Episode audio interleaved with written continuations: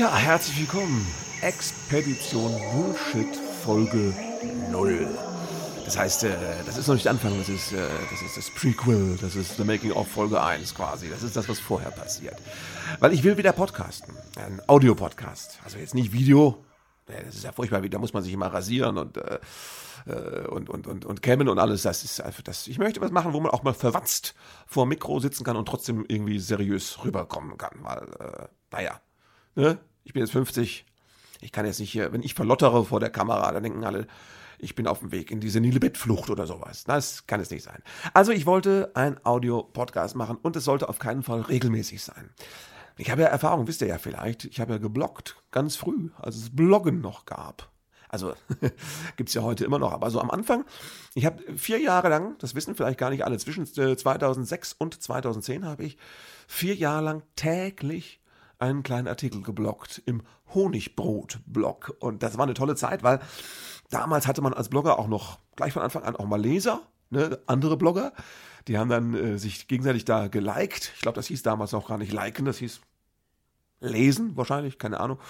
Und äh, ja, man hat seine, eigenen, seine Blogs gegenseitig empfohlen und sowas. Das war eine schöne Zeit und habe da auch sogar Menschen kennengelernt. Ich denke nur an hier Roman Möller aus Schwerin zum Beispiel. Der war auch ein Blogger und ich habe den später sogar auf Tour in Schwerin dann mal getroffen. Haben mal Bier zusammen getrunken. Ich hoffe, wir können das irgendwann mal wieder machen, wenn ich mal wieder in Schwerin bin.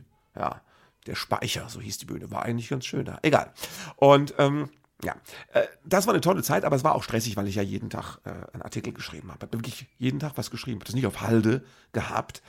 Äh, nur für Urlaub habe ich das so gemacht. Aber sonst habe ich wirklich jeden Tag, und das hat meine Frau tödlich genervt, die hat sich die Haare gerauft. Ne, wenn ich wieder gesagt habe, nein, ach, ich muss ja noch bloggen, die hat nur die Augen verrollt. So nach ein paar Monaten natürlich. Und ich fand es aber natürlich auch, es war eine tolle Zeit. Ich habe auch damals, ne, da hast du das erste Mal, habe ich auch so zum Beispiel Berührung gehabt mit irgendwelchen empörten Nazis, die dann vernichtende Kommentare über mir geschrieben haben, weil ich irgendwie was Böses über, ach ja, über Eva Hermann geschrieben habe. Ne? Die hatte ja damals so einen kleinen Skandal, sie, es ging um Mütter und um Autobahnen, ich weiß nicht mehr so genau, aber da habe ich über die was, was Fieses geschrieben und dann kamen die aus den Löchern, ne, für die das quasi die Frau das personifizierte äh, Mutterverdienstkreuz äh, gewesen ist. Und das war auch spannend, damals das so mal zu erleben. Das ist ja alles viel schlimmer geworden mittlerweile. Damals war das noch relativ unschuldig. Aber du hast auch schon drüber nachgedacht, ob denn deine Privatadresse jetzt wirklich im Impressum stehen muss. Ne? So Sachen. Ja, und diese Bloggerzeit habe ich aber dann beendet, weil das einfach zu stressig war, da mit jedem Tag was schreiben. Und das war, hatte sich verselbstständigt. Ja, das war zwar aus einem gewissen sportlichen Ehrgeiz heraus entstanden und war deswegen auch mal eine Zeit lang reizvoll, aber nach vier Jahren war da die Luft raus. Und ja, es war so ein Selbstläufer oder so, es hatte so einen Zwang. So, genau. Und da habe ich das beendet. Das war auch genau richtig. Und äh, trotzdem fand ich das immer schade, nicht mehr so ein regelmäßiges Ding im Netz zu machen. Und habe mich dann ein paar Jahre später unglaublich gefreut, als ich mit ne, Freund und Kollegen Hennes Bender zusammen dieses wunderbare Video-Podcast äh, ähm, auf, auf YouTube gemacht habe, das Telekolleg Bowie, wo wir in, ich glaube, mittlerweile 35 Folgen unseren großen Helden, ja, den Meister David Bowie, gewürdigt und gefeiert haben. Auch sehr schön. Mit einer Community, die dann äh, Kommentare geschrieben hat und tollen Input geliefert hat und Fragen gestellt hat. Das hat auch wirklich viel Spaß gemacht. Außerdem war es toll, auf die Weise Hennes näher kennenzulernen und äh, ja, auch die ganzen Bowie-Platten natürlich für den Anlass dann alle nochmal richtig zu hören und nochmal richtig recherchemäßig einzusteigen. Und das war alles super. Und als das vorbei war, ne, weil leider das Werk von David Bowie aus biologischen Gründen quasi erschöpft war, ähm, da war ich auch ein bisschen traurig darüber und dachte immer, du willst wieder was machen, aber was? Klar war nicht Video, ne? haben wir ja schon besprochen, aus den visuellen Gründen. Und äh, also irgendwie so ein Audiopodcast. Aber erst, wenn ich eine Idee habe. Und es soll keine, keine regelmäßige Sache sein. Und dann fiel mir ein Titel ein. Nämlich Expedition Bullshit, weil das erstens ein super Begriff ist, um alles Mögliche darin zu untersuchen und zu besprechen. Und zweitens, weil es auch natürlich zum neuen Programm. Ne? Bullshit ist kein Dünger. Dazu passt. So. Und äh, weil ich sagen kann, das ist eine Forschungsreise, ich weiß nicht, was mich hinträgt. Ich folge dem Bullshit, ich denke über ihn nach, ich analysiere ihn. Oder wundere mich einfach nur. Das alles kann man in so einem Podcast machen. Und es wäre jetzt einfach, wenn ich einfach nur so für mich hinquatschen würde, so wie jetzt. Oh, es gäbe viel zu besprechen. Man könnte wunderbar Kamerennen machen. Ich, es ist zum Beispiel jetzt, ne, brennt es mir ja auf den Lippen, darüber zu sprechen, äh, was wir in den letzten zwei Landtagswahlen hier erlebt haben, in Bayern und in, in Hessen. Das war ja auch äh, dramatisch für die Volksparteien. Und da kann man reden, ist ja klar. Wir in Hessen hatten ja äh, Thorsten Schäfer-Gümbel, ne, der es für die SPD auch nochmal versucht hat, zum dritten Mal, glaube ich. Ne? Unerschrocken und hat aber nicht geklappt. Und das war dann irre. Am Wahlabend stand überall Thorsten Schäfer-Gübel im Fernsehen und sagte, wir hatten doch die Kompetenzzuschreibungswerte in den Umfragen. Ja? Wir hatten doch die Kompetenzwerte, die Kompetenzzuschreibung. Ja, ich habe den Begriff Kompetenz nie mehr so oft gehört wie an diesem Wahlabend. Und er sagte immer nur, wir hatten doch die Kompetenz. Ja, aber äh, man braucht halt nicht nur die Kompetenz, man braucht in erster Linie Wähler. Du kannst auch ohne jede Kompetenz Politiker werden, wenn du Wähler hast. Das ist einfach so. Das sind die Spielregeln. Das funktioniert auch ganz gut. Sieht man ja hier und da. Und dass das mit dem Gümbel nichts werden konnte, das, das hast du schon an Plakaten gesehen. Also da hing wirklich dieses eine Plakat der SPD in Hessen, hing an den Straßen, wo Thorsten Schäfer-Gümbel so einen Zimmermannsbalken auf den Schultern trug. Und daneben war irgendwie so ein Slogan von wegen äh, Wohnungsbau, wir machen was oder so, ne? So als würde Thorsten Schäfer-Gümbel, TSG, quasi persönlich Wohnungen aus dem Nichts bauen. Ja? Zumindest das Dachgebälk, das käme schon mal von ihm. So sah es aus. Und äh, aber nur auf den zweiten Blick. Auf den ersten Blick, ich muss ehrlich sagen, als ich das erste Mal mit dem Auto so dran vorbeigefahren bin, aus dem Augenwinkel sah das aus als würde, als wäre Thorsten Schäfer-Gümbel so mit diesem Zimmermannsbalken auf der Schulter, als wäre er auf dem Weg zu seiner eigenen Kreuzigung. So sah das aus. Wo ich auch nur dachte, entweder ist die Werbeagentur, die zuständige, einfach zuständige ist äh, kulturhistorisch und äh, so ja, christlich-abendländisch sehr unterbelichtet oder oder sie haben sich einfach einen Spaß erlaubt und Thorsten Schäfer-Gümbel hat es nicht gemerkt. Ich weiß es nicht. Das war ein irritierendes Plakat und du wusstest sofort, so wird das nix. Ja, ja. Ganze SPD ist ja sowieso in der Krise. Ja und macht auch jetzt keine großen Anstalten, bis jetzt sich zu erneuern. Jetzt haben sie, als letztes haben sie jetzt ihrem Führungspersonal das Vertrauen ausgesprochen. Super Idee.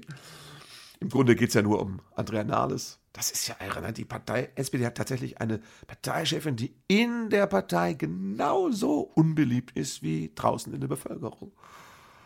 Und ich befürchte, manche SPDler reden sich das noch schön. Und sagen, ja, genau diese vom Volk geteilte Abneigung äh, gegenüber der Nahen. Es zeigt doch, wie volksverbunden und volksnah wir eigentlich sind. Ich glaube, das ist nicht die, die Lösung. Ne? Ja, Erneuerung bei der SPD, da gibt es immer nur Kevin Kühnert. Der ist aber auch ein bisschen sehr jung, oder? Und auch so inhaltlich noch nicht ganz gefestigt, glaube ich, oder so. Also Sprüche klopfen kann der sehr gut und ich glaube, der ist auch engagiert, aber da ist noch viel Zeit, die da erstmal ins Land gehen muss. Aber das ist so die große einzige Hoffnung. Sonst in der zweiten Reihe scheint da nichts zu sein. Eine dritte Reihe habe ich gar nicht gehört, dass sie überhaupt eine haben bei der SPD. Also schwierig. Ne? Das ist natürlich jetzt, wenn man so im größeren Bogen äh, denkt, lustig, weil äh, Angela Merkel war die erste Frau als Kanzlerin. Ja, kann sein, wenn Jens Spahn Kanzler wird, dann ist es der erste schwule Kanzler. Und dann schlägt aber die Stunde der SPD. Dann stellt die den ersten Kanzler, der tatsächlich ein Kevin ist. Hofft, dass ich bis dahin dann schon im betreuten Wohnen bin, gut untergebracht und versorgt. Das wäre mir ganz recht. Ja, die Parteien haben jetzt eine spannende Zeit vor sich und ne, CDU, also die Ära Merkel geht zu Ende. Das ist ja mir ging es ja als jungem Wähler so mit der Ära Kohl. Ich dachte, das hört nie auf, ne? Und plötzlich war dann da Schröder. Da hat man sich am Anfang noch drüber gefreut. Man war so naiv. Wir hatten ja nichts. Wir hatten nur Schröder. Wir hatten ja nichts. Ne? Ja, und jetzt äh, eben äh, die Ära Merkel geht. Ja, mittelfristig, die wird schon noch ein bisschen bleiben, ist ja klar. Zu Ende. Also die geht jedenfalls nicht vor, vorm Seehofer. Was immer das bedeutet. Ja, und die, ja, die Hoffnungsträger der Union, da fängst du natürlich auch an zu weinen, wenn du über die nachdenkst. Annegret Kramp-Karrenbauer? Äh, äh, nee. Dieses eine Foto, wenn du Fotos siehst von der Kramp-Karrenbauer und der Merkel nebeneinander, du siehst die beiden, denkst du, ja, klar, Hani und Nanni, ne?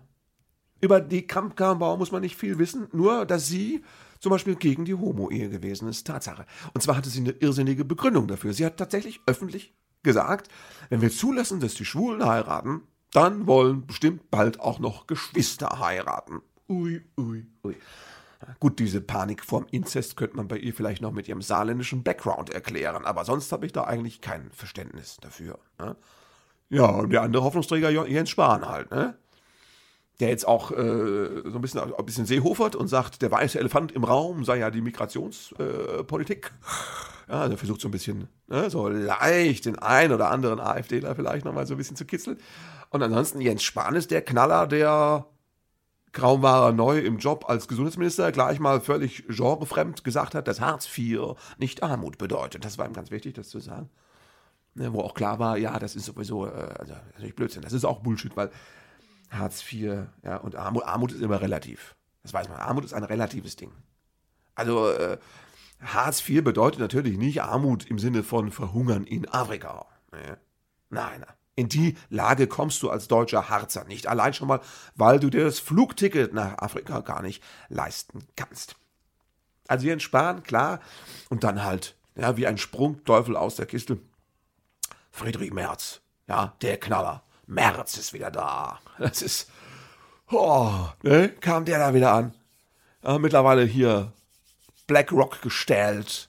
Ja, zehn Jahre oder was in der Wirtschaft, richtig Asche gemacht und jetzt wieder in die Politik zurück, weil er noch eine Rechnung offen hat ja, mit der Kanzlerin. Er ist ja einer von diesem berühmten alten Andenpakt. Also deswegen hat der Schäuble, der gehörte dazu, Schäuble und, und da waren so Leute, so Knaller wie äh, Roland Koch und Friedrich Merz und so, noch ein paar andere. Das war der Andenpakt. Ja. Die wollten für immer zusammenhalten. Und dann kam dummerweise die Merkel. Die hat ja jahrelang sehr erfolgreich dieses Merkel-Schach gespielt, ne? Dieses äh, alle Bauern sind am Springen und am Schluss bleibt immer die Dame übrig. Das hat gut funktioniert. Und jetzt geht der Dame doch die Luft aus und tatsächlich der Andenpakt schlägt wieder zu. Oder erstmal Friedrich Merz. So. Plötzlich aus dem Nichts, Pressekonferenz, ne, Berlin, und da saß er da abgebrüht und wie gesagt, internationale äh, Finanzwirtschaftsgestählt saß er vor dem Mikro und es kam sehr kernig rüber, sehr Testosteron geschwängert. Was eigentlich eine ganz lustige Wortkombination ist, übrigens Testosteron geschwängert, aber ihr wisst, was ich meine. Nee, also er saß da, ne, so kernig, das war, das war nicht Mutti, das war, das war, das war Fatih, eindeutig. Das, Papa war das, ne? Und das hatte auch so was, es war so ein bisschen wie so ein, wie so ein, wie so ein Sauerland-Putin, auch so ein bisschen, ne, von der Kernigkeit her. Also doch, wenn der März Kanzler wird, ich kann mir vorstellen, da fährt er morgens, jeden Morgen fährt er mit dem Speedboat und mit nacktem Oberkörper über die Spree zur Arbeit. Das sehe ich jetzt schon richtig vor mir. Ne? Und der Merz hatte ja gleich mal bei dieser Pressekonferenz gesagt, wichtiges Anliegen, die Deutschen haben viel zu wenig Aktien. Das ist auch, das ist ja genau die, das ist ja die Politik, da haben wir alle drauf gewartet. Ne? Ja. Ich meine, wir haben zum Glück nicht so viele Aktien, weil das ist eine gefährliche Sache, glaube ich. Also 6% der Deutschen haben Aktien, das ist nicht viel. Also ich glaube, Fußpilz haben ungefähr doppelt so viele, laut den letzten Zahlen, die ich gelesen habe. Ne? Und da sind mir die Fußpilzleute fast sympathischer, weil deren Elend muss ich mir nicht jeden Abend vor der Tagesschau auch noch angucken. Ne? Gott bewahre. Ne? Aber das ist jetzt so. Das ist das, wie die sich aufstellen da, die CDU und die SPD. Also die Volksparteien also, müssen sich dringend neu erfinden. Ne? Und, äh, ja. Aber das, also das, nein, das, ihr merkt, es wäre einfach jetzt hier über Politik zu reden. Das mache ich bestimmt auch in dem Podcast. Aber das, das kann es nicht sein. Das alleine wäre noch kein Grund, Darüber wollte ich ja sprechen. Das allein wäre noch kein Grund, einen Podcast zu machen. Und deswegen dachte ich, das Dolle wäre, wenn ich mich mit einem Gesprächspartner auf die Suche nach dem Bullshit machen könnte. Und zwar, dass man so Folgen macht, die einen Themenschwerpunkt haben, der zu tun hat mit dem Gast, der da ist. Also das werden wahrscheinlich in den ersten Ausgaben, und ich weiß nicht, wann die kommen, das wird immer dann, wenn sich was ergibt, wird das der Fall sein, wenn ich ein schönes Gespräch haben und aufzeichnen konnte. Dann, dann werde ich eine Folge machen, die einfach, die ein Thema hat. Und das Thema kommt auch mit dem Gast zusammen. Also, ja, ich weiß nicht, wen man da nehmen könnte, aber ich kenne natürlich Menschen, die sind entweder Kulturveranstalter oder was weiß ich, Apotheker oder Radioleute oder sowas. Oder es gibt auch bestimmt Lokalpolitiker. Also ich muss mal gucken, mit wem ich reden will. Vielleicht muss ich es auch, vielleicht muss ich Leute auch inkognito auftreten lassen, keine Ahnung. Und äh, ja, aber das wäre schön, mit diesen Leuten über Bullshit zu reden, den, den sie im Alltag immer treffen, in ihren Bereichen. Also, dass man da Experten hat mit, mit äh, ihren Bullshit-Themen. Das fände ich sehr schön. Das heißt, das ist jetzt eigentlich auch ein Aufruf. Ja, wenn ihr Lust habt, mit mir mal zu quatschen zu einem Bullshit-Thema. Und äh, dann, dann, dann meldet euch auf alle Fälle. Also, ne, bevor ich euch anspreche. Das kann natürlich auch sein. Dass ich werde natürlich auch knallhart alle Leute ansprechen, die mir einfallen. Und äh, ich möchte Podcasts. Ab Folge 1 wird es diese Podcasts geben. Es wird länger sein. Es wird, ich denke mal, schon immer eine halbe Stunde dauern, mindestens. Äh, und wir werden quatschen über Bullshit aus diversen Bereichen unserer Gesellschaft. Ja, wo, wo er den Leuten so begegnet und äh, was man dagegen tun kann und, und wie es uns damit geht. Da habe ich Bock drauf. Und da möchte ich forschen, da möchte ich viel rausfinden, da möchte ich mit Leuten reden. Deswegen wird es eine Expedition. Bullshit. Und äh, ja, ich würde mich freuen, wenn ihr dabei seid. Entweder als Talkgäste oder als Zuhörer. Drückt mir die Daumen, dass sich da schöne Sachen ergeben und ich bin selbst schon ganz gespannt, wann sie dann kommt. Die Folge 1 von der Expedition Bullshit. Bis hoffentlich bald. Euer Frederik. Ciao.